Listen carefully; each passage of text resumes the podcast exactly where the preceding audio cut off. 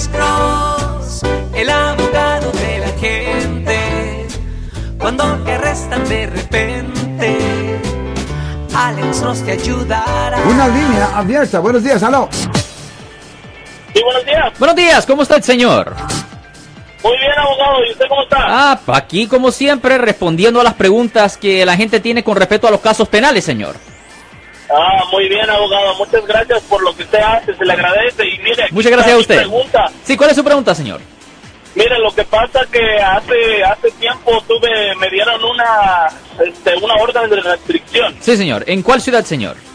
a- aquí en eh, Washington. ¿Y de qué fue acusado usted? ¿Por violencia doméstica o qué? Sí, una discusión que tuve con mi expareja. Ok, ¿y le presentaron cargos penales o no?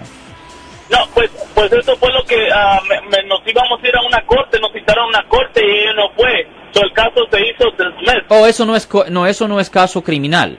Eso es ah, eso es caso de ah, civil, señor. Usted porque el problema es que mucha gente se confunde con los casos de violencia doméstica. Violencia doméstica puede ser cobrado como un delito o puede ser cobrado como simplemente ah, una cosa de familia o un caso civil. Pero cuando la víctima tiene que presentarse a la corte, ah, porque ella misma es la que hizo la denuncia, eso es un caso civil y un, un abogado penalista no le ayuda en ese tipo de caso. En un caso criminal es cuando usted ha sido arrestado y si la víctima llega o no no hace diferencia, el Estado procede contra usted. Es diferente un caso criminal a un caso civil. Caso civil es cuando están buscando una orden de restricción contra usted. Caso criminal es cuando están buscando meterlo en el hoyo. Muchas gracias, caballero. Lo mejor de la suerte. No se les olvide que aquí nos vamos a quedar hasta que se terminen las llamadas telefónicas. Tenemos dos de ellas y solamente